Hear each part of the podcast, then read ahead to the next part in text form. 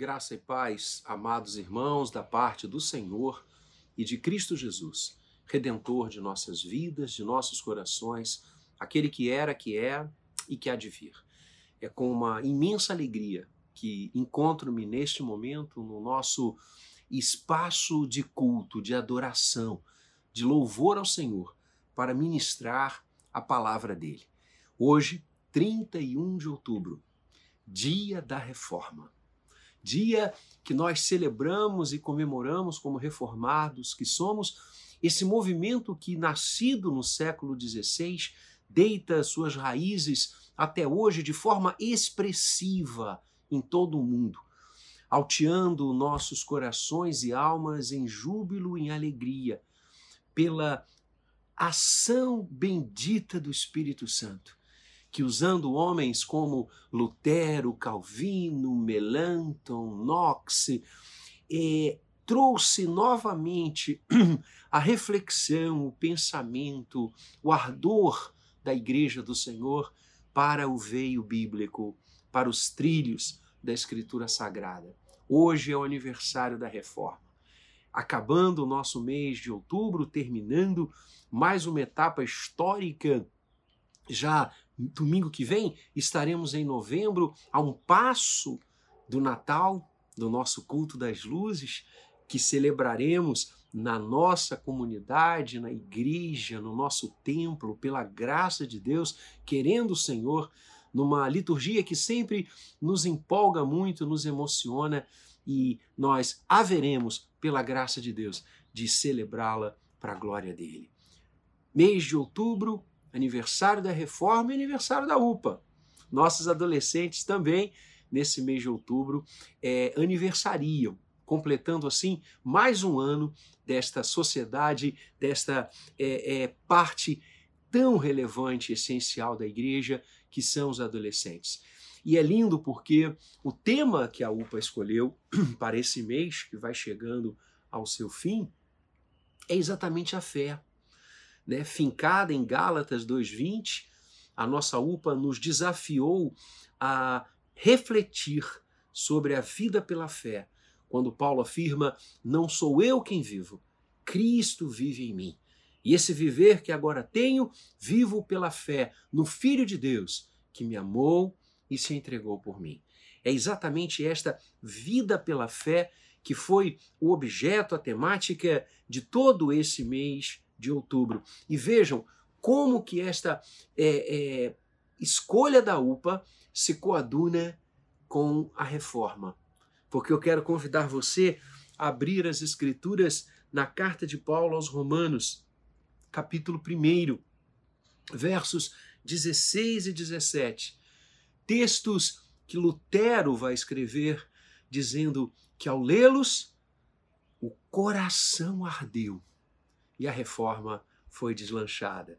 Então, Romanos 1, 16 e 17, assim diz a palavra do Senhor: Pois não me envergonho do Evangelho, porque é o poder de Deus para a salvação de todo aquele que crê, primeiro do judeu e também do grego, visto que a justiça de Deus se revela no Evangelho, de fé em fé, como está escrito: o justo viverá pela fé.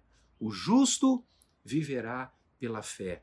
Logo, não sou eu quem vive, Cristo vive em mim, e este viver que agora tenho, tenho pela fé. O justo viverá pela fé. Amados, parabéns aos nossos adolescentes, parabéns à Igreja do Jardim, igreja reformada que é, pelo dia de hoje pelo seu aniversário, porque aniversário da reforma é o nosso aniversário. E bom saber que o nosso Senhor continua sendo castelo forte, continua sendo a rocha permanentemente edificada e colocada para a proteção, a ambiência de vida e a caminhada de fé do povo do Senhor, daqueles que nele confiam e entregam suas vidas ao querer maravilhoso e bendito de Deus. Amados, a reforma foi um dos movimentos mais importantes da história humana. Eu não tenho dúvida alguma. Celebrando na, ao mesmo tempo, com o Renascimento, e alguns é, historiadores vão se perguntar quem influenciou quem, se a reforma influenciou o Renascimento, se o Renascimento influenciou a reforma, porque os dois movimentos gigantes, gloriosos, eles vão acontecer para e passo. A reforma é, encerra a, a, chamada Idade Média, o chamado é, é, tempo de trevas. Eu não, vi, não usaria essa expressão, é muito forte para definir um período tão lato da história humana, mas é fato é, é que a Idade Média projeta um, um, ranço de uh, obscurantismo, uh, de superstições, de coisas absolutamente díspares com a própria idade moderna que vai eclodir dali a pouco. E no início do século XVI, um monge, um homem dado às letras, agostiniano, um homem estudioso, doutor em teologia, ele resolve lançar desafios tremendos para a Igreja do Senhor. Pastor que era da Igreja da Catedral, ou a Catedral da Igreja do Castelo de Wittenberg, Martinho Lutero, no dia 31 de outubro, por isso essa data é tão querida e preciosa para nós. Para nós, o dia 31 de outubro não é o dia das bruxas, é o dia da reforma, para a glória de Deus. E ele uh, recebe os fiéis, recebe aqueles que se dirigem ao serviço religioso naquela manhã, com ah, 95 teses teológicas afixadas nas portas da igreja de Wittenberg. E com isso, o movimento estava cristalizado no seu início, na sua operacionalização histórica. Essas teses, elas falam daqueles pontos fulcrais da reforma, aqueles pontos que se tornariam os pilares da reforma, já ali é, postos, inseridos, trabalhados, não de uma forma tão sistêmica como aconteceria algum tempo depois, principalmente por mãos e mente de Calvino, mas ali já estavam as, as grandes premissas, notadamente a premissa de que a vida era uma vida pela fé, balizada nas Escrituras Sagradas, tendo Cristo como único bastião, como único Salvador, como único Redentor e não mais na dependência de eh, santos, de imagens, de relíquias, pedaços de, de coisas, de vestes, uh, de ossos dos homens e mulheres de Deus do passado. Só Cristo é que nos leva à glória só a graça de Deus é, é capaz de inundar o nosso coração e nos conduzir novamente à presença do Senhor, conduzir-nos novamente ao lar, ao lar celestial, e que só a glória de Deus é que importa para nós alcançarmos como meta e objetivo de vida. Esses grandes pilares que caracterizaram o movimento reformado e caracterizam a igreja reformada até hoje, ali estão postos. E sobressai a, a, o sola fide de maneira maravilhosa e exponencial. O justo viverá pela fé. Quando nós olhamos para a história, nós vemos que os grandes homens de Deus do passado, as grandes mulheres de Deus que viveram nesse período, eles imprimiram este versículo e todo o conjunto da palavra de Deus, e nós temos é, trabalhado às terças-feiras nos nossos encontros de fé. Quero convidar você a unir-se a nós toda terça, 19 horas, pelo Zoom, pelo de forma remota.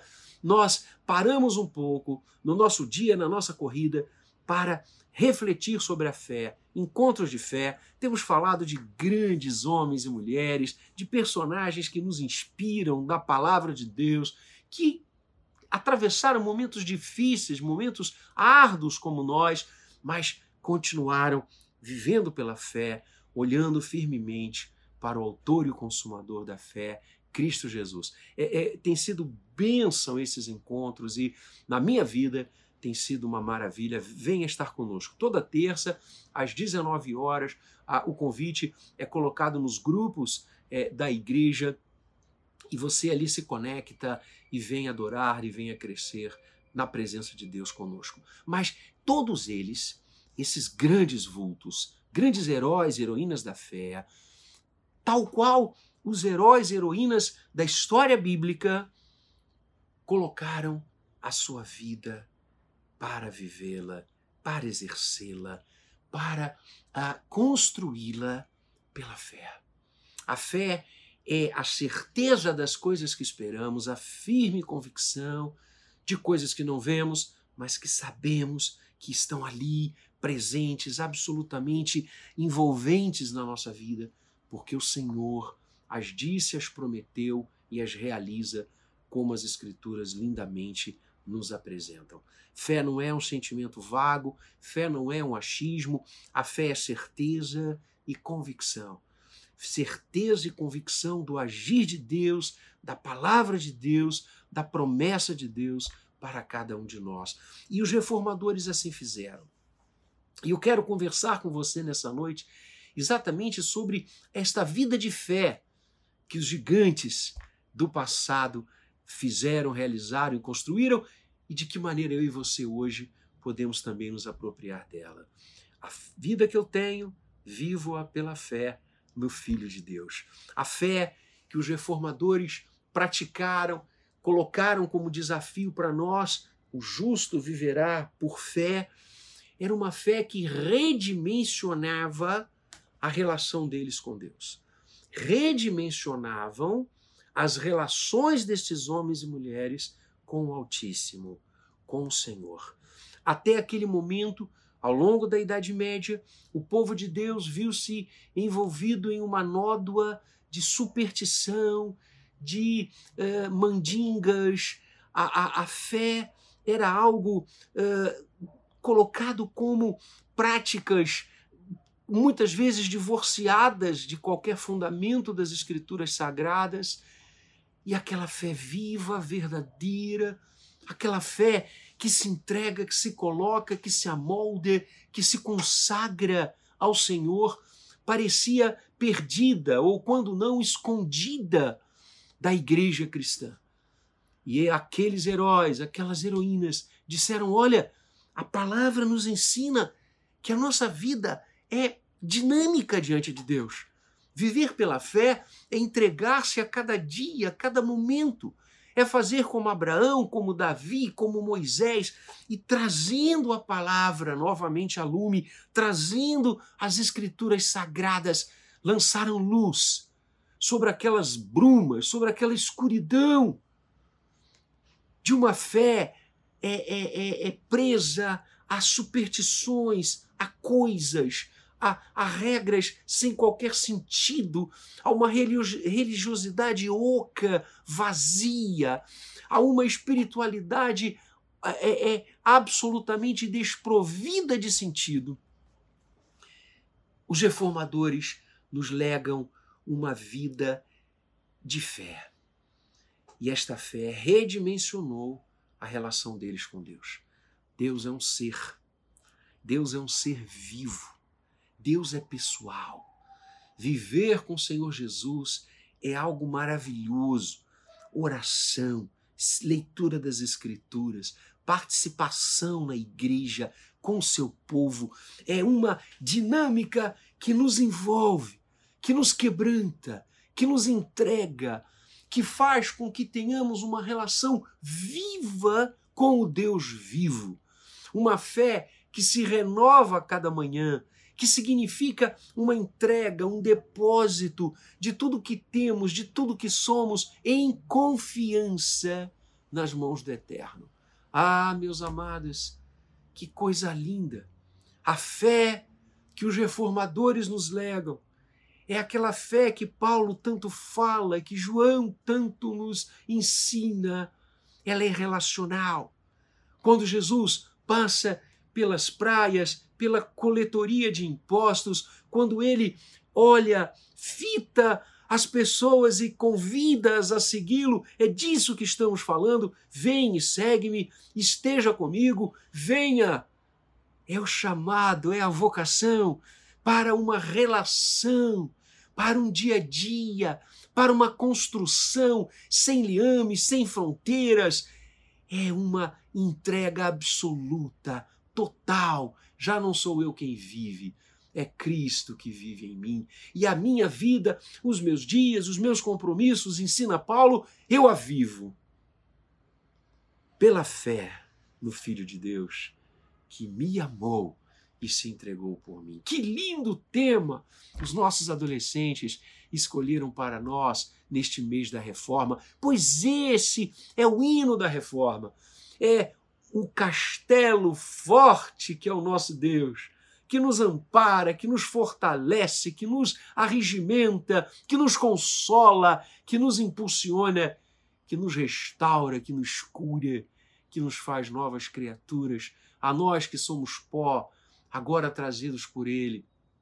Recebemos o bálsamo da Sua vontade, do seu carinho, do seu amor sobre nós. Ah, queridos, o justo viverá pela fé. Então, a primeira coisa que quero trazer desta herança reformada é que a fé que os reformadores é, exerceram e que chega a nós como legado de vida e de história, redimensionou o relacionamento deles com Deus e deve também redimensionar o nosso a cada momento.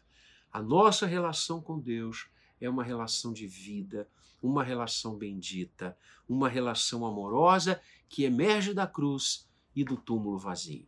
A segunda coisa que aquela herança bendita da reforma nos leva e nos traz é que esta fé pela qual os heróis, as heroínas do passado viveram, era uma fé que lhes deu armas, lhes deu a certeza que poderiam vencer o mundo. E é isso que João fala, que a nossa fé é uma fé que vence o mundo. Em que sentido o mundo? No sentido das aflições, das dificuldades. Amados, os reformadores foram altamente perseguidos. Lutero teve contra si expedida várias e várias bulas. Inclusive, é, é, comenta-se, fala-se naquela época, os textos nos informam que vários homens é, é, é, se prontificaram a assassinar Lutero, a matar Lutero, a dar cabo da vida de Lutero. A primeira década após o 31 de outubro de 1517, Lutero é, façava pelos castelos alemães, ninguém sabia ao certo qual era o seu paradeiro, ora ele estava aqui, ora ele estava ali, porque urdiam contra ele o tempo inteiro para matá-lo. É nesse sentido que a fé reformada nos instrumentaliza a vencer o mundo. Por isso, o grande hino da reforma, a grande marceleza da reforma é o hino de Lutero, Castelo Forte é o nosso Deus. Muitos lugares onde o pensamento reformado ainda não havia chegado, no século XVI e na sua sequência, os irmãos já cantavam castelo forte. O hino chegou primeiro, porque é isso, esta fé que vence o mundo, esta fé que nos dá a certeza de que o Senhor está no controle, que as dificuldades, que os homens maus, que as enfermidades, que as coisas deste mundo, por mais que nos façam sofrer, não podem dominar a nossa vida, não podem engessar o nosso coração, porque nós temos aquele que venceu e por ele, como ele mesmo disse, todos nós venceremos. Esta é a vitória que vence o mundo, a nossa fé. Portanto, não apenas a fé dos reformadores é, plasmaram uma nova relação com Deus, mas também plasmam uma coragem de vida.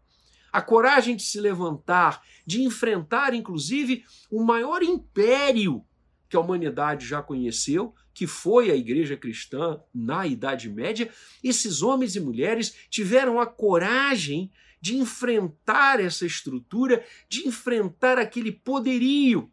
E não foi diferente com Lutero, não foi diferente com Calvino, não foi diferente com Melanchthon, não foi diferente com João Knox, não foi diferente com os pré-reformadores, entre eles João Rus. Por quê? Porque eles sabiam que o justo viverá por fé. A coragem do enfrentamento não estava baseada, não estava fincada no poder que eles possuíam, na autoridade que eles possuíam por força de seus bens, mas sim pela genuína fé que se entrega, que se ajoelha e que sabe que o trono dos céus jamais esteve está ou estará vazio. Estes homens e mulheres que legam a nós esta herança de fé, uma fé vitoriosa, uma fé que enfrenta as dificuldades, uma fé que olha nos olhos dos perigos e diz: Até aqui nos ajudou o Senhor, Ebenezer, nós vamos em frente. É desta fé que estamos falando, esta é a vida que Paulo se refere e quantos perigos, quantos enfrentamentos Paulo viveu. Paulo foi dado como morto depois de ter apanhado. Paulo desceu em um cesto por causa da turba sanguinolenta que vinha atrás dele. Paulo foi preso inúmeras vezes e, mesmo assim, ele sempre disse: e nele, no Senhor, tudo podemos, tudo posso naquele que me fortalece. É uma fé vitoriosa porque não está fundamentada em coisas, em pessoas, em mandigas, está fundamentada no trono daquele que era, que é e que há de vir, no Senhor de todas as coisas, no soberano que é feito, aquele no qual, perante o qual todos os reinos, todas as glórias dos impérios se comparam a um pingo que cai num balde. Sim, a fé que os reformadores nos legam é uma fé que nos ensina a vencer o mundo.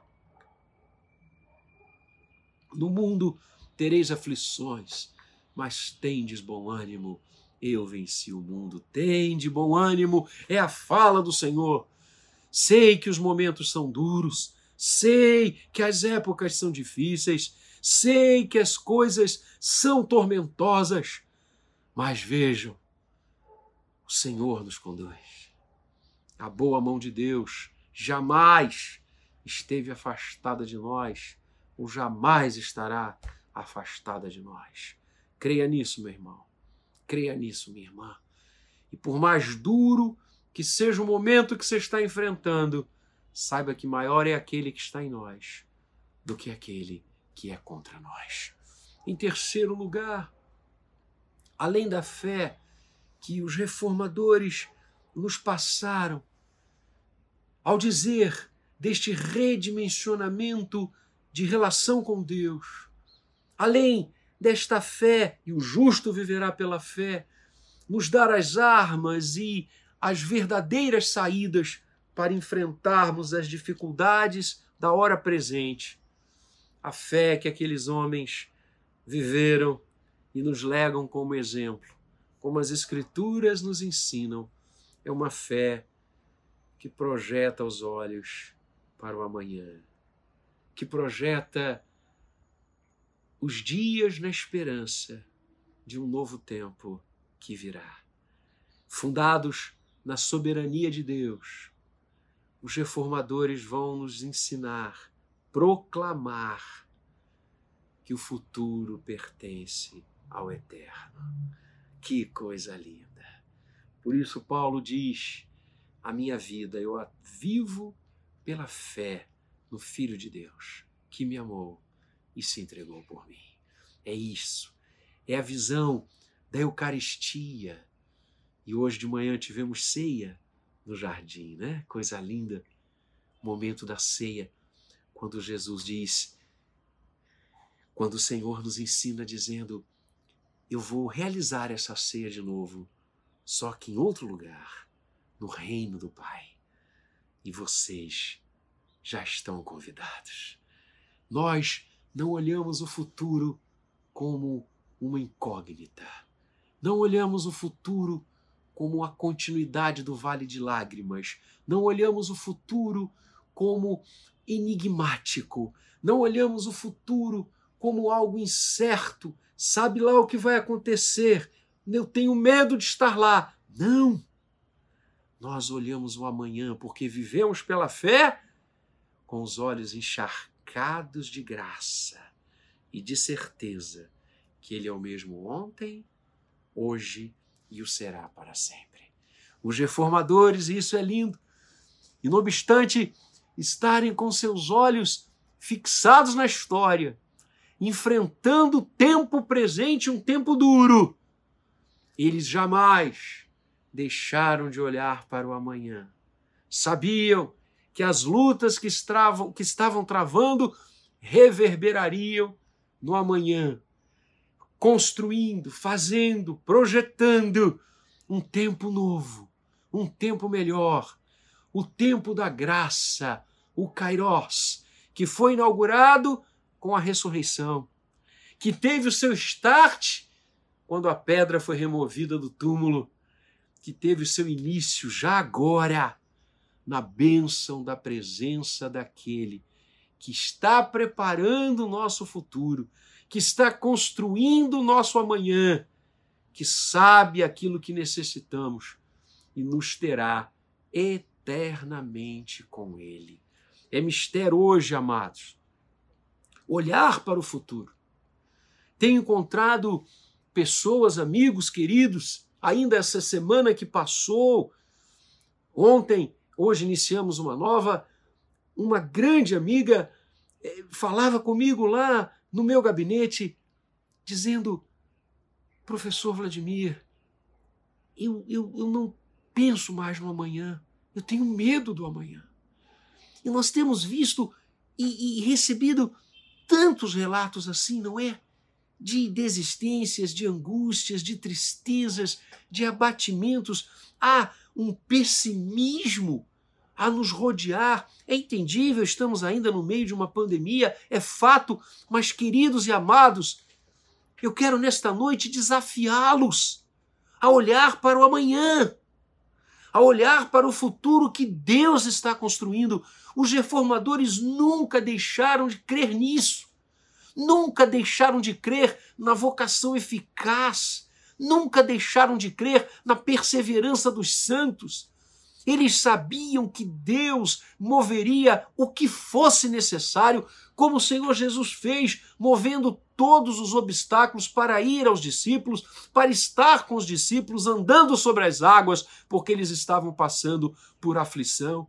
Eles sabiam que o nosso Deus jamais largará a nossa mão, no presente e no futuro, como foi no passado.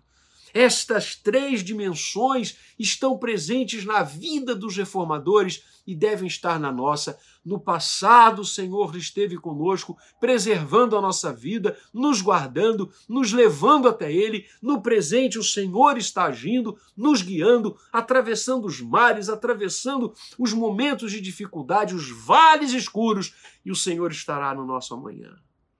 O justo viverá pela fé, de fé em fé. Essa é a ideia de projeção em projeção, de dia a dia, de instante a instante, que se constrói, que se abre para um novo tempo o tempo da graça, o tempo da ação efetiva daquele que nos ama em todas as horas. Então, querido, querida, não desista a fé que projeta os nossos olhos para o futuro vai nos dizer: não desistamos, não abandonemos a luta. A palavra vem ao nosso coração, dizendo exatamente isso: perseverem, perseverem, continuem firmes. Por que perseverar?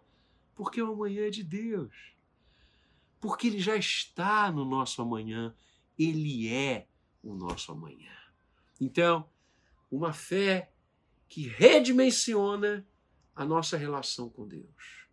Uma fé que nos enche o coração e a alma de coragem para enfrentar as dificuldades. Uma fé que projeta os nossos olhos para o amanhã de Deus. O justo viverá pela fé. Que o Senhor o abençoe. Que o Senhor derrame sobre nós porção dobrada desta fé, para que vivamos por ela, dia a dia, instante a instante, para a glória e louvor do Senhor. Quero orar com você. Vamos orar juntos. Feche os seus olhos aí. aonde você está agora.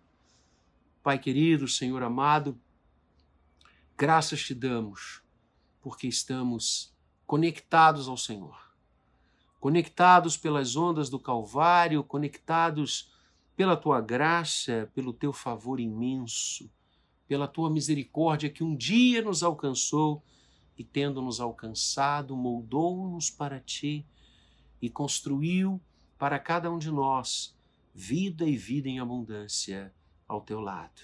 Senhor, dá a tua bênção, conduza-nos com a tua destra, que nós tenhamos uma relação cada vez mais efetiva, forte, real, límpida, verdadeira com o Senhor.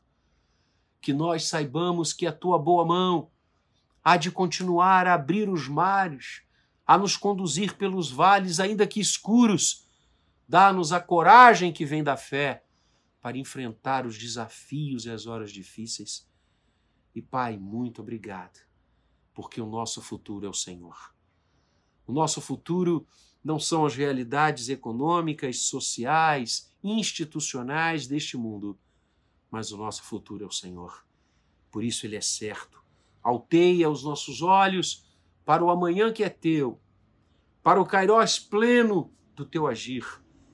Renova o nosso coração, perdoa o nosso pecado, nos faz andar na tua presença. É a nossa oração, em nome daquele que era que é e que é de vir. Em nome do Autor e Consumador da nossa fé, Cristo Jesus. Em nome daquele pelo qual vivemos.